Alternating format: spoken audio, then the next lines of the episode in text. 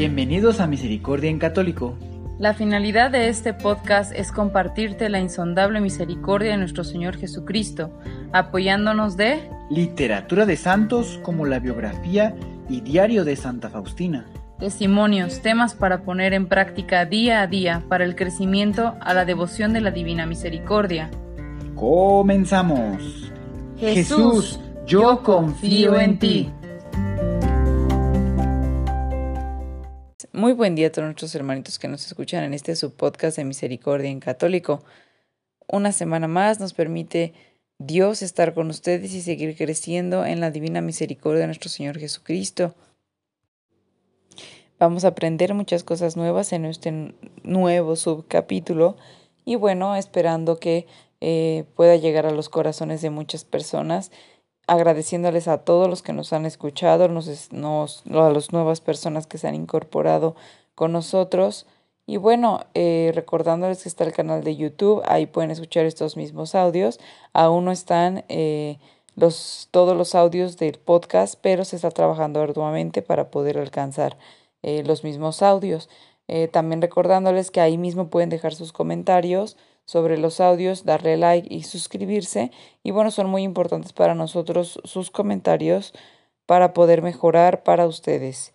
Y bueno, ahora sí, vamos a dar comienzo con eh, nuestro subcapítulo, pero no sin antes recordar nuestro capítulo anterior recordando el capítulo anterior. Jesús le sacó de su miedo durante esta oración y le hizo conocer toda la gloria que le traerá a él en su trabajo de la misericordia.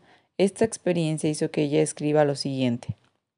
Hay épocas en la vida cuando la, el alma encuentra alivio solo en la oración profunda. Es muy importante que las almas sepan permanecer en la oración en ocasiones como estas. Esto es muy importante.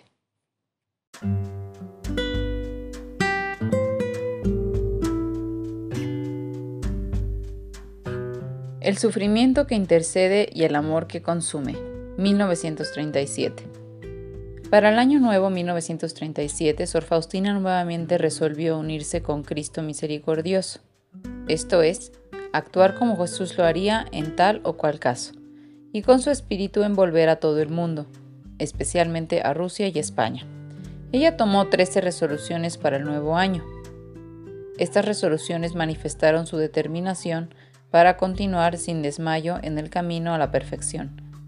Ella no permitiría que la enfermedad fuera una excusa que le impidiera cumplir su propósito.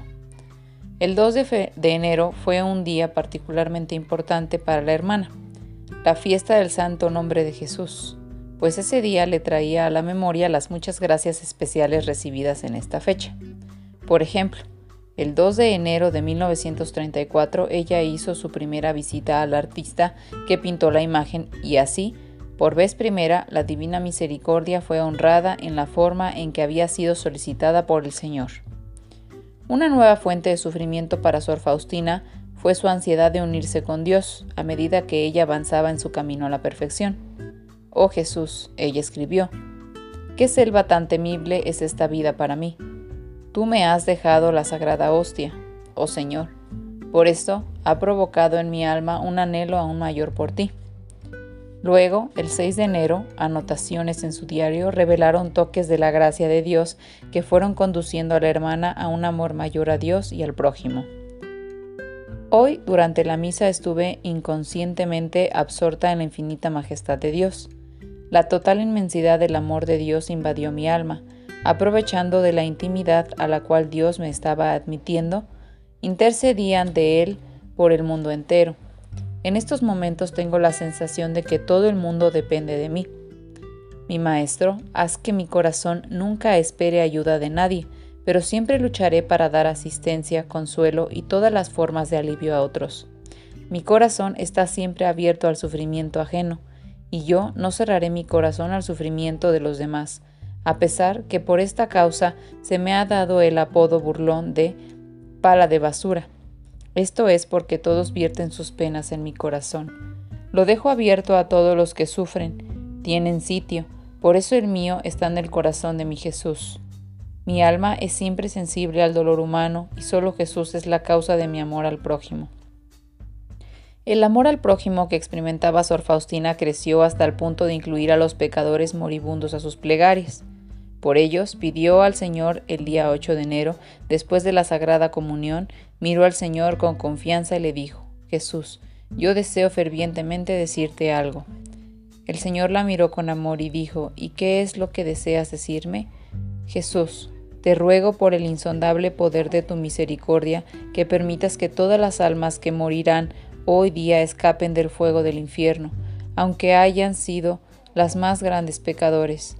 Hoy es viernes, por la conmemoración de tu amarga agonía en la cruz y porque la tu misericordia es infinita, los ángeles no se sorprenderán por esto. Jesús la atrajo hacia su corazón y dijo, Mi amada hija, tú has llegado a conocer bien los abismos de mi misericordia, cumpliré lo que me pides, pero únete continuamente con mi corazón agonizante para hacer reparación a mi justicia. Quiero que sepas que me has pedido algo grande, pero veo que esto ha sido dictado por la pureza de tu amor por mí. Es por esta razón que yo acepto tu petición.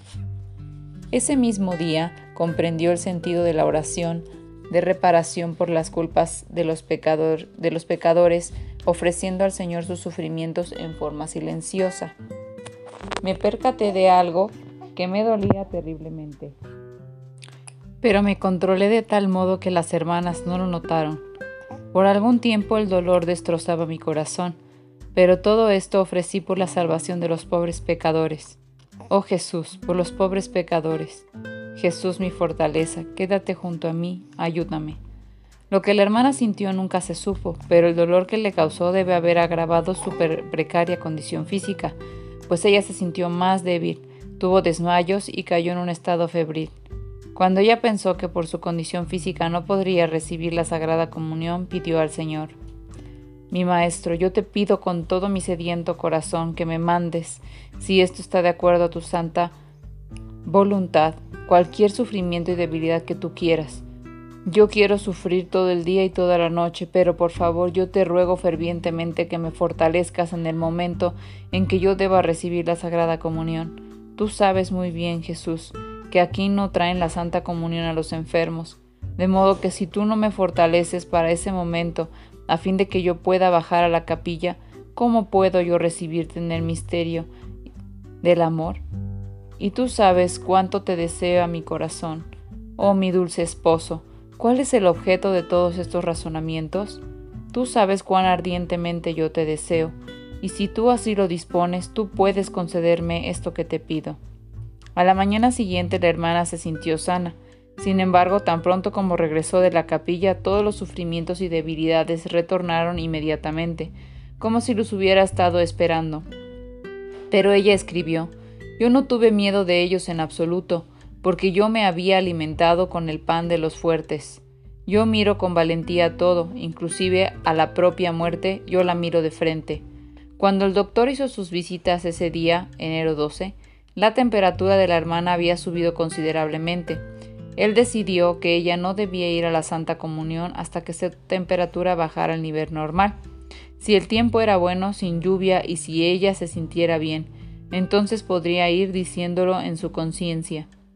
Esta actitud del doctor, tan considerada por el bien suyo, la hizo muy feliz. Entonces le dijo a Jesús, Ya ves Jesús, yo ya he hecho todo lo que estaba a mi alcance, ahora yo cuento contigo y me siento en paz. A medida que el nivel de espiritualidad de Sor Faustina se profundizaba, sus días y noches se entremezclaban con el regocijo de su intimidad y su íntima unión con Dios, y con la aflicción del corazón que se deriva del sentido total, miseria producida por el exilio del cielo. Reflexión. Pues bien, hermanitos, bastante hermosa la lectura del día de hoy. Eh, este subcapítulo empieza bastante fuerte, con mucha información y muchas cosas que reflexionar. Sin embargo, solamente tocaré un punto. Eso no quiere decir que esté llena y enriquecida de muchísimas cosas y sensaciones y sentimientos y emociones. Este, y bastante enseñanza de nuestro Señor Jesús para nosotros.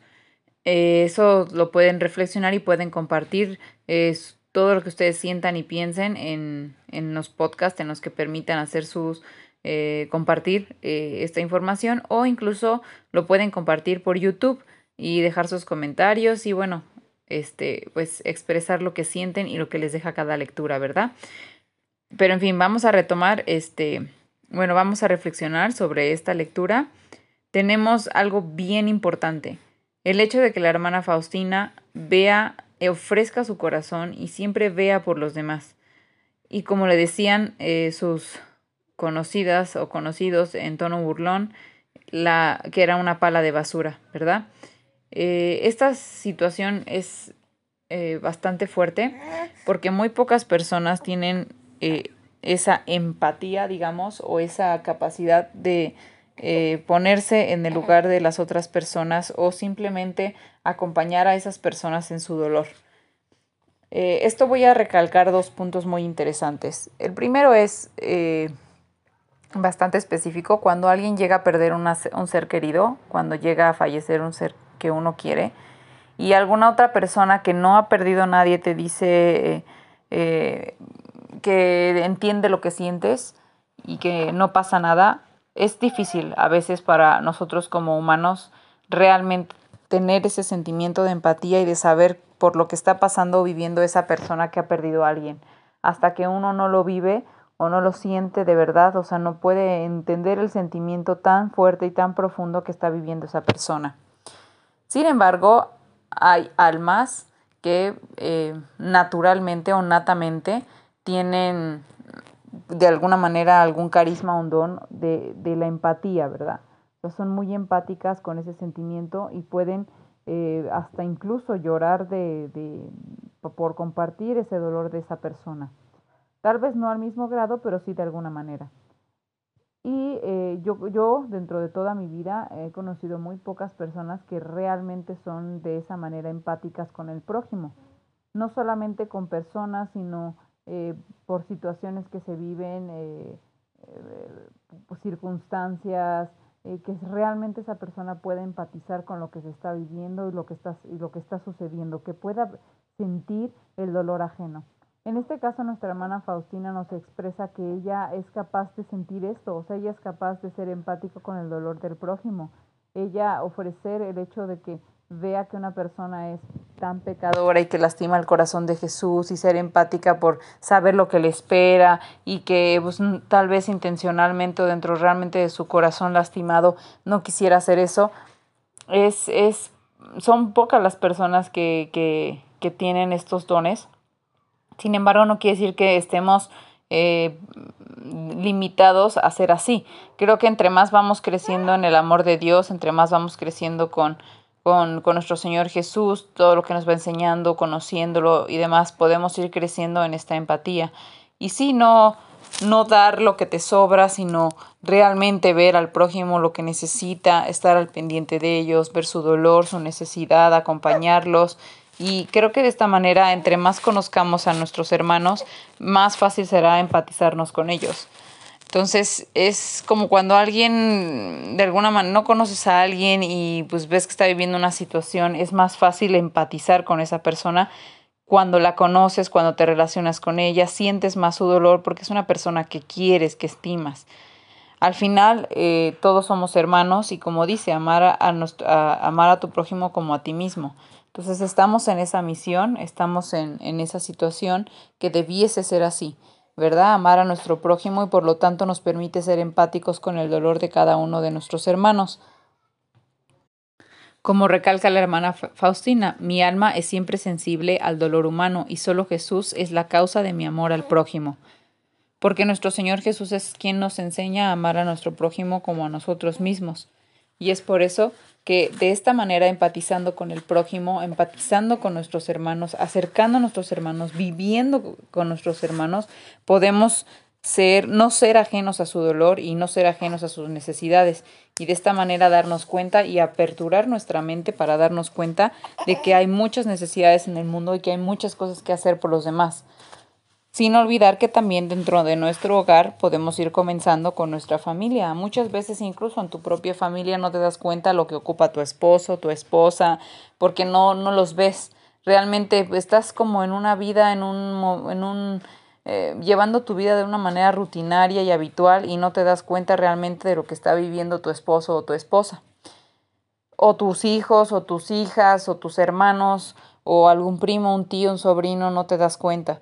Entonces, sí es conveniente que podamos empezar a practicar dentro de nuestra misma familia, que se ha visto muy deteriorada a través de estos últimos años, y empezar otra vez un diálogo y empezar nuevamente a ser empáticos con las situaciones que puedan estar viviendo nuestros familiares.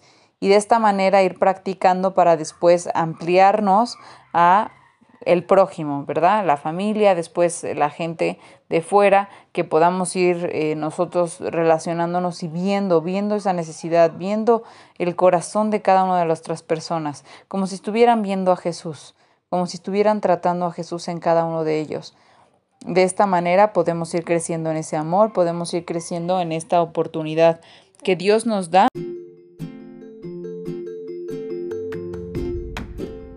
Si es la primera vez que escuchas nuestro podcast, te invitamos a que escuches el numeral 0,1,1, que habla sobre las temáticas que se desarrollan en este podcast y el lenguaje que hemos propuesto para identificar cada una de ellas, y así sea más fácil para ti escuchar las que más te agraden. Te dejamos el link del audio y la lista de las temáticas en la descripción que este audio tiene.